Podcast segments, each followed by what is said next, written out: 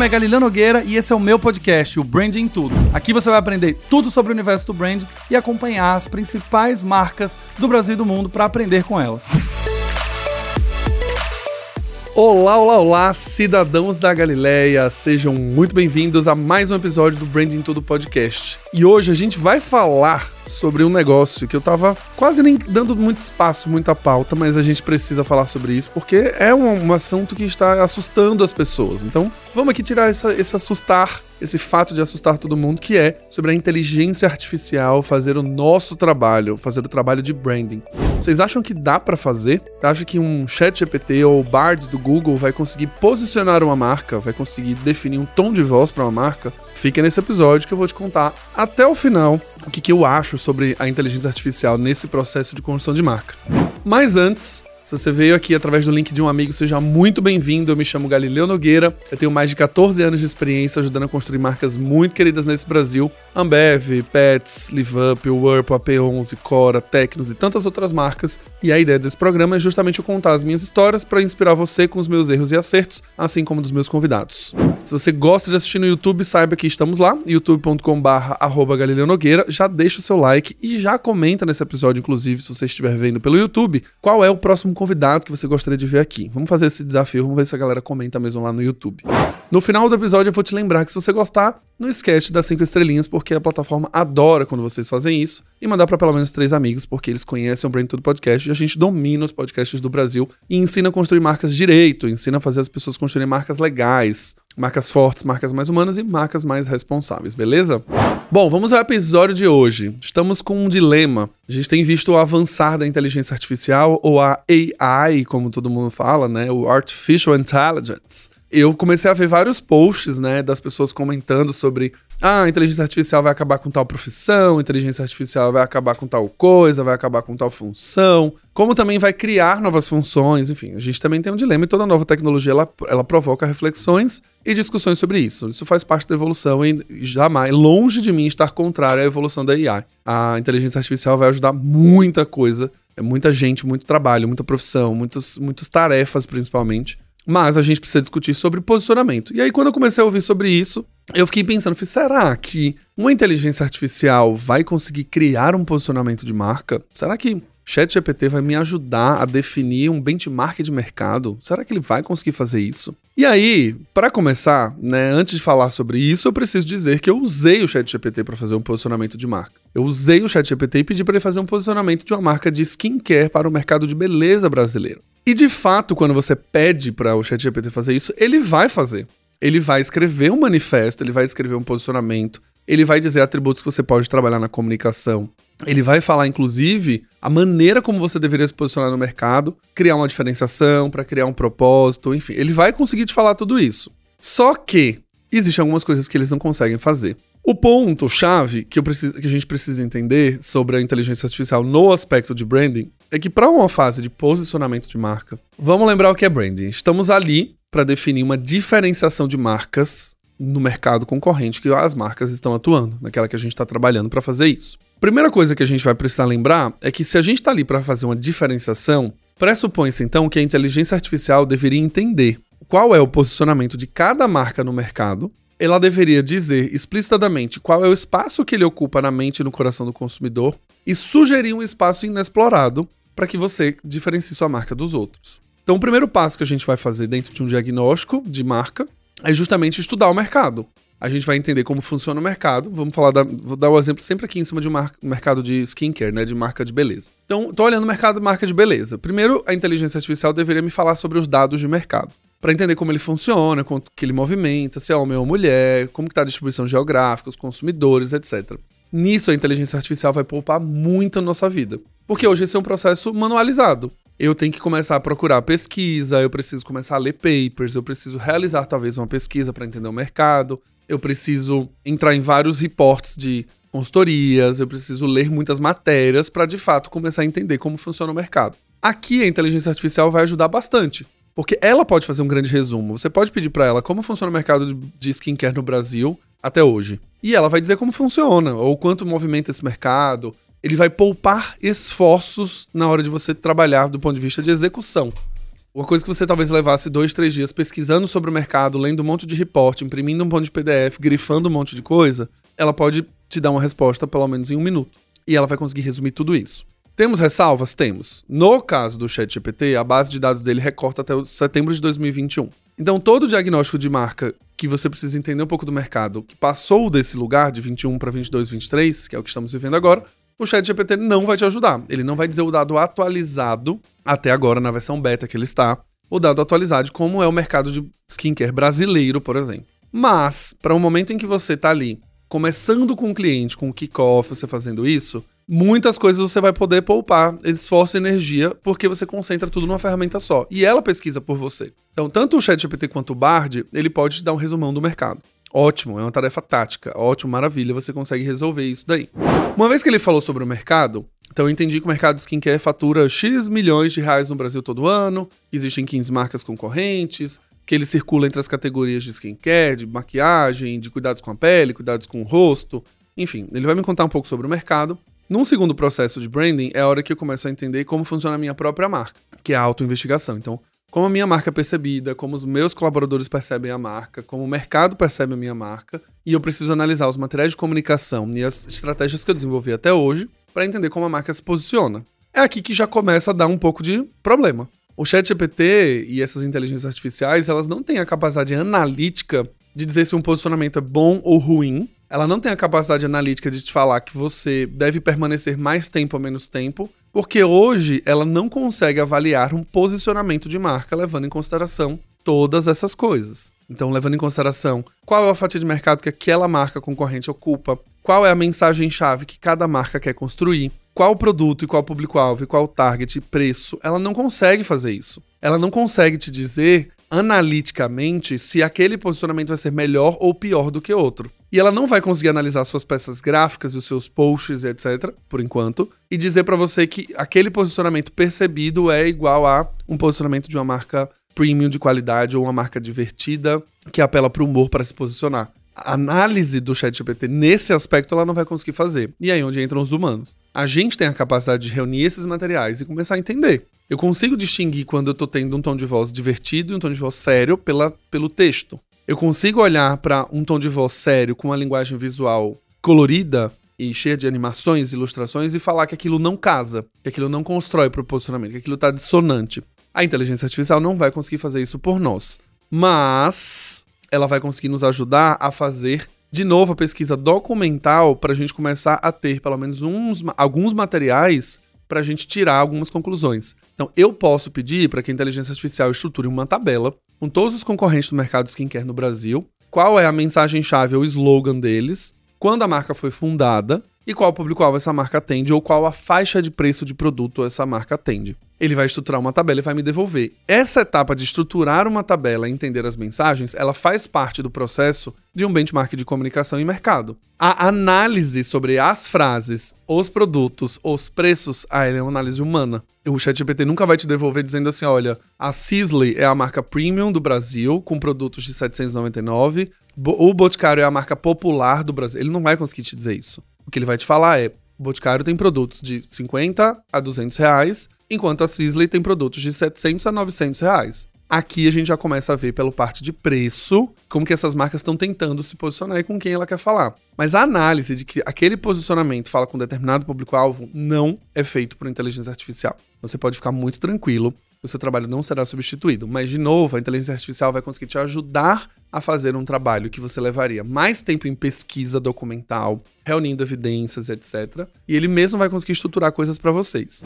Eu fiz esses dias um, um, exercício muito bom. Quando eu testei ainda não estava existindo o Bard, né, do Google, que é a inteligência artificial do Google, que é muito mais completa, inclusive, do que o ChatGPT. Ela usa a própria base de dados do Google, então é muito mais atualizada, ela te devolve link, fonte, referência, então muito bom. Sugiro vocês testarem também. Mas eu tava com uma ideia de escrever um post para falar sobre a estratégia de awareness da marca Anitta quando ela começou sua carreira, né? Então, a gente via, por exemplo, algumas coisas que a Anitta fazia que eram os fits. Ela usou a estratégia de fazer um feat, ou seja, uma colaboração com outro artista, para crescer sua base de usuários e ouvintes muito rápido. Então ela fez feat com sertanejo, ela fez feat com pop, ela fez feat com pagode, ela fez feat com funk, ela fez feat com várias categorias e gêneros musicais e ela fez com vários artistas também no início da carreira. E aí um dia eu tava pensando, fiz, cara, quantos feats será que a Anitta fez? Os feats em si, eu conseguiria procurar no Google e falar quantos feats a carreira, a cantora Anitta já fez até hoje. E ele vai devolver, ele vai falar 49 feats, 52 feats, 60 feats. Ele vai me dar uma lista no Wikipedia de todos os artistas que ela já fez o feat, eu vou conseguir ver lá. A informação ela vai chegar nesse momento. Ela numa busca que você tivesse um pouco mais de tempo ali de você procurar no Wikipedia, depois você combinar com outro resultado, enfim. E aí eu pedi pro ChatGPT estruturar uma tabela com todos os nomes das músicas que ela fez feat, o nome dos artistas que ela fez feat, o gênero que cada artista que ela colaborou era conhecido por e a data da publicação do feat. Então, pensa, na hora de fazer a criação de um conteúdo, eu já tinha informação completíssima na minha mão em pouquíssimos segundos. E eu conseguia já começar a fazer as correlações. Nossa, dos 80 feats que ela fez, 65 foram de pop, então é por isso que ela cresceu a base ali. Dos 20% eram sertanejo, então por isso que ela não consegue adentrar nesse lugar. Então o posicionamento dela nunca foi pro sertanejo, ela nunca conseguiu adentrar nesse lugar, porque ela fez pouco feat. Ela já fez feat com artistas mais da MPB, ela já fez feats com artistas, mas muito poucos, então aquilo dali não construiu para a imagem dela de artista como MPB. Então, entendam que o dado, ele veio de maneira estruturada, ele veio de maneira rápida, ele veio inclusive mais com mais acuracidade. Se eu fosse fazer uma pesquisa de feats, e eu fosse entrar em cada um dos links manualmente para tentar entender qual era o artista, talvez eu confundisse a data, talvez eu não conseguisse mapear todos os feeds que ela já fez. Talvez o site que eu estava lendo, ele só estava listando alguns feeds e os outros que estavam em outro site não apareceram. Então, o trabalho de juntar todos esses dados e fazer essa curadoria, a, a inteligência artificial pode te ajudar e muito. Mas, de novo, voltando ao ponto 2 aqui, é que ela não consegue fazer uma análise, ela não consegue dizer, olha, dos feats, hoje a carreira dela é posicionada no pop funk porque ela fez 70%, 70 dos feats e ela, ela, sei lá, fez um feat com três artistas que explodiram o seu hit, que foram o número um. Eles não conseguem, a inteligência não consegue conectar pontos. Ela consegue listar dados, ela consegue te dar razões, ela consegue te dar probabilidades, mas ela não consegue listar e fazer um cruzamento disso e te dar uma conclusão sobre isso a conclusão vai ser sempre a, a, humana. Eu ia dizer anônima, mas ela vai ser sempre humana. Então, no ponto de você conseguir analisar o posicionamento de uma marca, é você que vai cruzar essas informações que a inteligência artificial vai te dar, que vai ser ótimo, mas é você que vai ter que começar a entender quais elementos fazem um posicionamento ser premium, high ticket, low ticket de entrada, custo-benefício, pela análise que você junta esses dados que você pegou em inteligência artificial, depois você consegue ter uma conclusão de qual posicionamento essas marcas ocupam no mercado. E aí, no terceiro ponto, que é a hora que você vai definir o posicionamento da sua marca para criar a diferenciação. Então, lembrando, a gente mapeou primeiro o mercado, como ele funciona, quais são os players, quais são os concorrentes. A gente mapeou quais posicionamentos dos concorrentes eles ocupam. E agora chegou a hora de definir o posicionamento que eu gostaria de ocupar. O ideal nesse processo é que você escolha um espaço que não foi ocupado por outras marcas. Ou se você escolher um espaço que outra marca culpa, não seja um espaço que ela domine este posicionamento. Então não, não queira, por exemplo, sendo a Apple com a melhor câmera do iPhone, dizer que você tem uma câmera melhor que o do iPhone,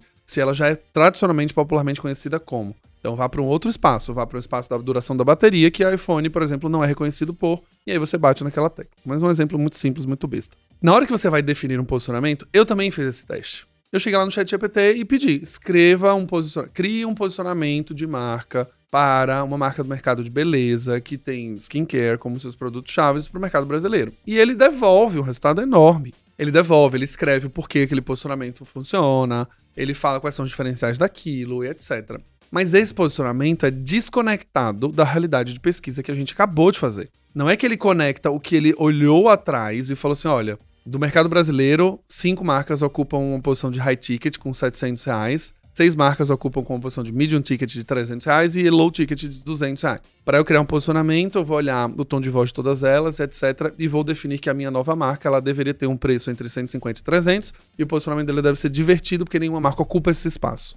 Não existe isso na inteligência artificial. Na hora de você definir o posicionamento, quem define é você, como alguém analítico que cruzou essas informações. De novo, nesse caso, como estamos hoje na inteligência generativa, ela vai te dar os inputs e os insumos, mas você é que vai conseguir definir isso através de uma análise. E a análise em si, ela só é aprendida através de repertório. É quando você conhece muito sobre o mercado, quando você lê muito sobre a categoria, quando você enxerga muito sobre expressão visual, expressão verbal, tom de voz, texto, né? Que você consegue olhar uma peça de comunicação e falar: isso aqui tem um tom de voz divertido, isso aqui tem um estilo de linguagem professoral, isso aqui, através das cores, é mais sério por conta dos tons usados, e esse tipo de marca com essa fonte, ela serifada, por exemplo, também, também transmite um ar de seriedade. A inteligência artificial não fará isso por você. Então fica muito tranquilo que ela não fará.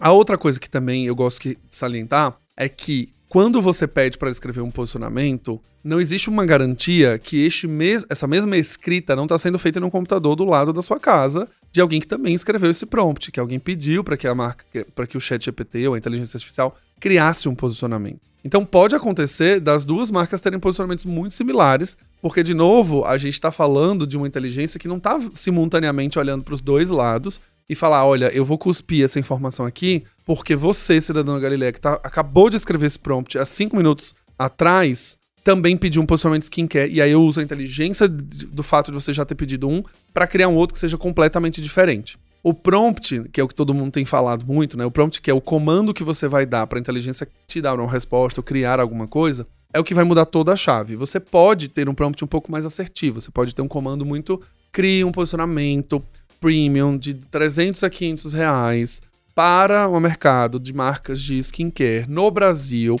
falando com mulheres. Assim, você pode ter um prompt muito mais definido, mas entenda que foi você que definiu todas essas coisas que você está pedindo para a inteligência criar. É você que está falando que é para mulheres de tantos, tantos anos, você que está dizendo que é o preço, você que está. Então essa análise prévia ela precisa existir. Mas de novo, o posicionamento de marca e essa capacidade de análise, principalmente emocional, de você conseguir juntar as peças de um lugar de, que, de uma expressão visual combinada com a expressão verbal, combinada com os preços, combinada como a marca se comunica, combinada com a linguagem que ela usa, não dá para ser feito por inteligência artificial, pelo menos por agora. Então o trabalho do brand manager está salvo, tá, etc. O que, que dá para fazer? Que aí entra no quarto passo, que é a execução do seu posicionamento. Então, suponhamos que a marca de skincare do Galileu vai concorrer com a Sisley, Paris.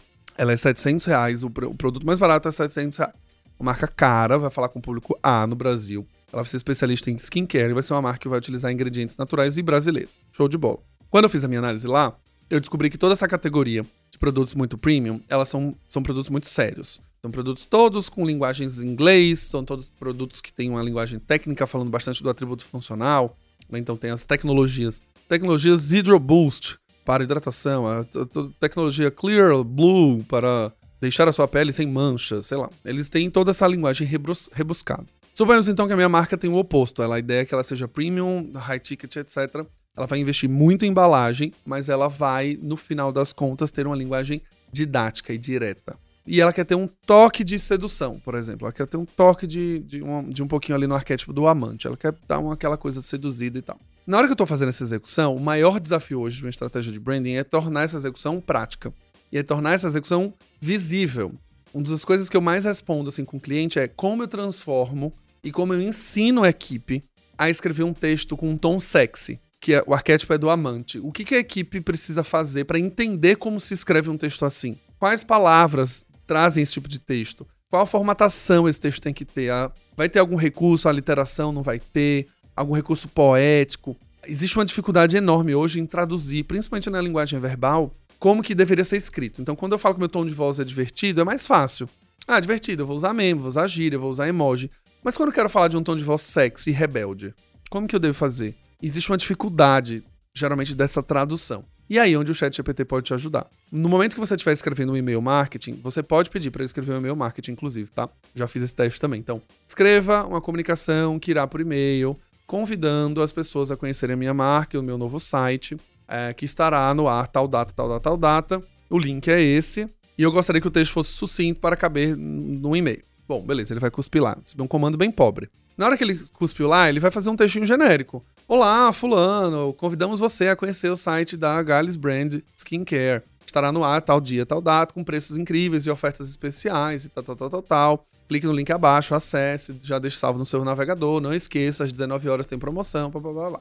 Ele vai escrever isso. Você pode devolver o prompt torne esse texto mais sexy, te, esse texto mais atraente. Ele pode, ah, o prompt pode reescrever tudo que você, que você colocou fora de um tom. Então, digamos que o tom que ele disse devolver é um tom simples, neutro, genérico, e você pode pedir para ele reescrever tornando o texto mais formal, tornando o texto mais informal. Você pode pedir para ele escrever com um texto que seja mais sedutor, que use palavras que te, despertem mais desejo. Você pode pedir isso para a inteligência artificial. Pode ser que fique meio tosco? Pode. Mas aí, de novo, entramos na análise humana. Até agora, as ferramentas para branding, elas vão te poupar esforços. Elas vão te poupar esforços de ficar escrevendo tudo manualmente, começar um e-mail do zero, fazer uma landing page do zero, criar um copy do zero. Ela vai te dar uma base para isso. E ela pode te ajudar, no momento de tom de voz, por exemplo, a reescrever. E você vai aprender com isso. Você vai falar, ah, quando ela me, me cuspiu lá o parágrafo que era genérico, e agora que ela me cuspiu esse parágrafo, vou, deixa eu ver o que, que mudou de um pro outro. Quais palavras essa inteligência trocou para tornar o texto mais sério, ou mais sexy, ou mais sedutor? Ela usou alguns verbos, ela alguns, alguns um recurso poético, ela trocou, ela trocou, colocou palavras em inglês. Como que, o que, que foi feito para tornar este texto mais sedutor? Então existe um aprendizado também. Você consegue, eu já vi algumas pessoas usando também nisso, ó, torna esse texto mais informal, torna esse texto mais didático, torna esse texto mais infantil. Então, para o tom de voz é ótimo, porque você vai conseguir ver na sua frente, de acordo com a inteligência artificial, como seria um texto mais infantil, como seria um texto mais lúdico, como seria um texto mais sexy, como um, como seria um texto mais didático, mais professoral. Então, isso te faz refinar ainda mais a sua entrega. Você vai conseguir entregar uma sugestão para o seu cliente, se você for uma agência, por exemplo, ou para o seu time, se você for um brand manager estiver tocando um projeto, um devolutivo de feedback. Olha, eu gostaria que o texto fosse mais parecido com isso aqui. Eu gostaria que usasse essas palavras aqui. Enriquece mais o seu dia a dia. Mas a inteligência artificial não será capaz de usar uma gíria brasileira para falar sobre o jambu, que é esse ingrediente natural que vai ser usado na Gales Brand. Ela não vai conseguir fazer isso. Ela não vai conseguir soltar uma piada interna da sua comunidade que você criou com sua marca. Ela não vai conseguir colocar uma palavra que seja uma palavra-chave do grupo que a gente criou ali na comunidade, como Cidadãos da Galileia, não vão vir da inteligência artificial. E não só não vão vir, como ela também não vai sugerir. Se você perguntar, dê um nome para a comunidade de pessoas que gostam do Brain Tudo Podcast, ela não vai conseguir te dar.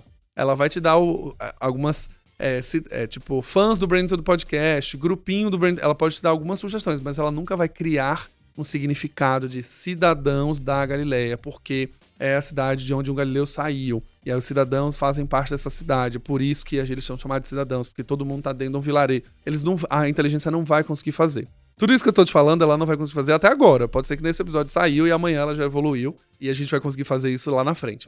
Mas hoje, o que eu queria deixar claro para vocês, tudo que se transforma em algo pasteurizado nunca será uma estratégia de branding bem feita e eficiente.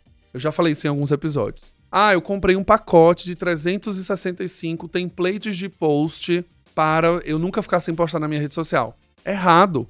Esse pacote está sendo vendido para o Brasil inteiro. Ele nunca vai gerar diferenciação.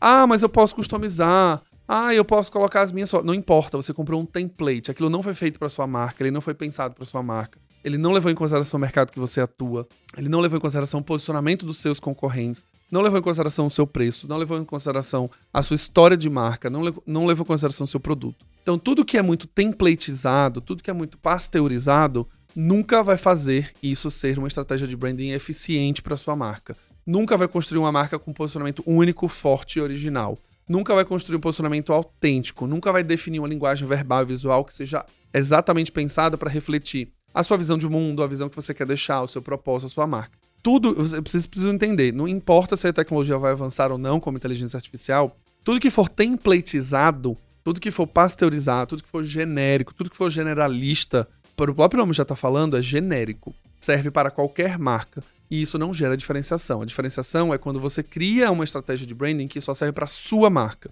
Um dos, dos, dos exercícios que eu mais gosto de fazer quando eu estou criando posicionamento é: se eu tiro o nome daquela marca e coloco o nome do seu concorrente, se funciona ou não funciona. Então, se o Gales Brand é a marca brasileira, vou dar um exemplo aqui para vocês verem na prática. Gales Brand é uma marca brasileira que vem despertar a beleza através de produtos originais brasileiros, tá? através de matéria-prima brasileira. Se eu tirar o Gales Brand e colocar Natura, dá no mesmo? Vai dar igual. A Natura é uma marca brasileira que desperta a beleza através de ingredientes originais brasileiros. Mas na hora que eu falo a Gales Brand é uma marca rebelde que quer desafiar os padrões mostrando que você pode ser o que você quiser através de matérias-primas brasileiras e tecnologia artesanal, aí talvez você já não fale mais que a Natura. Já é um posicionamento um pouco mais específico. A marca rebelde, é artesanal, ele, é, ele tem uma causa, né? Digamos que artesanal feito por mulheres da comunidade ribeirinha do Amazonas. Então já não é mais igual. Então o posicionamento, ele precisa ser desenhado, ser pensado.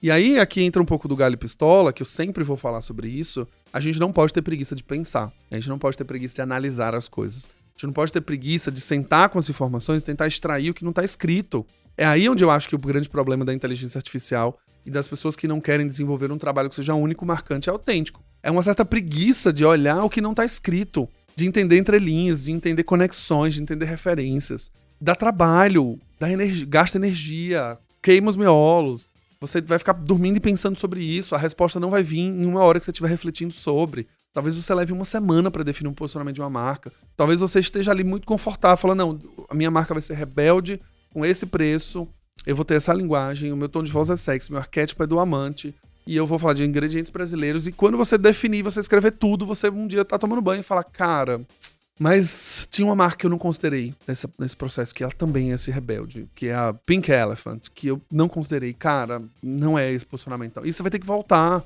vai ter que fazer tudo de novo. Então, minha preocupação aqui, mais do que o título do episódio, que é a inteligência artificial vai acabar com o trabalho de brand managers, na verdade, eu tenho medo da inteligência artificial acabar com a capacidade de raciocínio de todo mundo e a capacidade analítica, a capacidade de cruzar dados, a capacidade de combinar referências. A criatividade é a conexão do seu olhar individual com as referências que você busca. E as referências da inteligência artificial, elas são referências da internet inteira. E o olhar individual não existe olhar individual da inteligência artificial. O olhar individual dela não existe. O olhar individual é seu como criador da marca. Então a minha maior preocupação, e acho que a minha maior luta, é que a gente não entre num lugar que a gente dependa 100% de uma inteligência artificial para ficar dizendo o que eu tenho que fazer.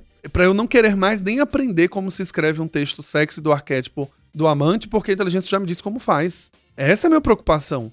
Vocês deveriam estar, assim como eu, mais preocupados em vocês perderem a capacidade lógica e analítica de pensamento crítico do que necessariamente se a inteligência vai substituir meu trabalho ou não. Porque já está mais do que visto que até agora, até onde ela foi, não vai substituir ela pode te ajudar nas suas tarefas, nas suas execuções, nas suas rotinas, mas substituir, ela ainda não irá. Pode ser que daqui a 5 anos, 10 anos ela substitua, ela consiga fazer análise de mercado, ela entenda que a expressão verbal e visual ela tem um significado, que a fonte serifada sem serifa, a cor azul junto com a serifa ela dá um resultado, a cor azul junto com a fonte bastão dá outro. Pode ser, e eu acho que ela vai evoluir nesse aspecto. Mas até agora, eu acho que a minha preocupação e a preocupação que eu quero despertar em vocês é a gente não perder a capacidade de pensar. É só isso. Porque a beleza de ser um brand manager, a beleza de criar marcas fortes, marcas com legado, marcas com história, marcas com posicionamento único e autêntico é justamente você ter o seu olhar individual, conseguindo cruzar suas referências criativas com o que você fez de análise de mercado e definir um lugar só para sua marca ocupar e trabalhar e desenvolver ações para que isso seja verdadeiro.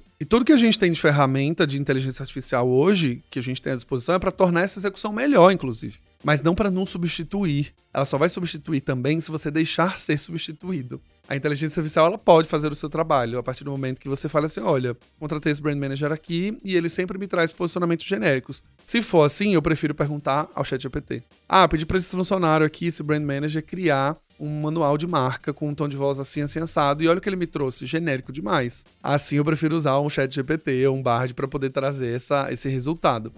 Então, eu acho que cada vez mais o futuro vai exigir que a gente tenha um pensamento analítico e crítico, criativo, único e autêntico tão mais forte que a nossa comparação vai ser versus a inteligência artificial do quão genérico nós seremos se a gente se deixar levar. E o nosso desafio é não se tornar genérico. A inteligência pode ser genérica, ela pode trazer os resultados para mim, ela pode facilitar o meu dia. Mas cabe a mim pegar aquilo que ela me respondeu e falar como eu torno isso próximo, único, autêntico, original, que gera diferenciação. Toda vez que alguém me fala assim, ah, mas o ChatGPT escreveu o posicionamento da minha marca. Escreveu o seu e de mais de 80 milhões de pessoas que fizeram aquela mesma consulta naquele mesmo dia. Não tem nada de autêntico aqui. Se você, ainda mais se você fez um prompt, né, um comando genérico, pior ainda. Se você só escreveu, cria um posicionamento para marca de beleza, nossa, aí é que vai vir genérico real, assim. Se você ainda conseguir colocar alguns dados ali para fazer as coisas funcionarem, beleza. Mas, final das contas, é, o meu grande conselho aqui é: a inteligência artificial veio como uma ferramenta para facilitar a nossa vida e queimar etapas que a gente talvez levasse horas para fazer manualmente na curadoria, lendo cada um dos pedacinhos e tentando juntar tudo num doc para depois ler tudo com calma, ela vai poder fazer isso por você. Você vai poder pedir para ela listar preço, ela listar produto, toda a parte de você listar os SKUs, que são os itens que cada marca vende, você pode pedir com base em um determinado link. Pode falar, lista todos os produtos da Sisley disponíveis no e-commerce. O ChatGPT não vai conseguir fazer isso porque ele corta até setembro de 2021. O Bard ele vai conseguir fazer isso. No e-commerce tal que você de defina. Mas use a ferramenta a seu favor. Então, tudo que você precisaria fazer de muito manual, pede para fazer isso, pede para ele fazer. Aí entenda que ele é uma ferramenta de inteligência artificial. Ele não é a inteligência, é uma ferramenta de inteligência, que usa da inteligência. Estruturar tabela, é, cuspir dado, criar um e-mail, é tudo uma ferramenta, gente. É tudo uma ferramenta, gente. Não tem muito para onde ir. A inteligência é justamente porque ela consegue conectar muitas coisas ao mesmo tempo, te devolvendo uma resposta muito rápida e já apontar, estruturar e trazer isso muito melhor para você. Né? Hoje, quando você chega no Google e você quer saber, digamos assim, a mensagem-chave de cada marca, você tem que entrar no site de todas elas. Tem que olhar todos os quem somos, o sobre. Se você quiser conhecer a história de umas marcas, se você quiser saber o ano da fundação para entender a parte de herança e tradição, a inteligência vai te ajudar muito. Liste todas as marcas de beleza e quando elas chegaram no Brasil. Nossa, você vai conseguir entender. Então, na hora que você for discutir com um cliente uma marca nova, você vai falar: olha, você concorre com alguém que já tem 35 anos de mercado. Te deixa mais rico, te deixa mais inteligente na hora de definir uma proposta. Então, mais do que se preocupar se a inteligência vai substituir o seu trabalho, se preocupe em ela substituir a sua capacidade de pensamento crítico, analítico e principalmente criativo. Pensando dessa forma, olhe para a inteligência artificial e entenda que ela é um aliado na hora de você fazer tarefas rotineiras, operacionais, que vão te custar energia para ser burocrático ou operacional, enquanto você poderia estar sendo criativo. Beleza, cidadãos? No mais, sigam construindo marcas queridas, autênticas, originais e agora usando inteligência artificial para facilitar o seu sua tarefa de trabalho, tá bom? Um abraço, quer dizer, um abraço não. Se você gostou desse episódio, vamos, vamos lembrar que dê cinco estrelinhas no seu play favorito, que ajuda esse episódio a ganhar mais notoriedade. Não esqueça de mandar para pelo menos três amigos que talvez achem que a inteligência artificial vai substituir o trabalho deles, para que eles entendam que não vai substituir, ou ele vai se deixar ser substituído. Se você não fizer isso, você sabe que você perde o seu direito a acessar o, o vilarejo da Galileia, você perde o direito de ter o seu visto renovado no seu passaporte, você perde os acessos ao podcast, perde os acessos ao, ao Instagram, você não vai poder ler mais nenhum material e não vai aprender branding. Aí você vai ter que perguntar para o chat GPT quais são as novas tendências de branding. Talvez ele não te responda, porque vai cortar em setembro de 2021 sua base de dados. Um abraço, vejo vocês no próximo Branding Tudo Podcast.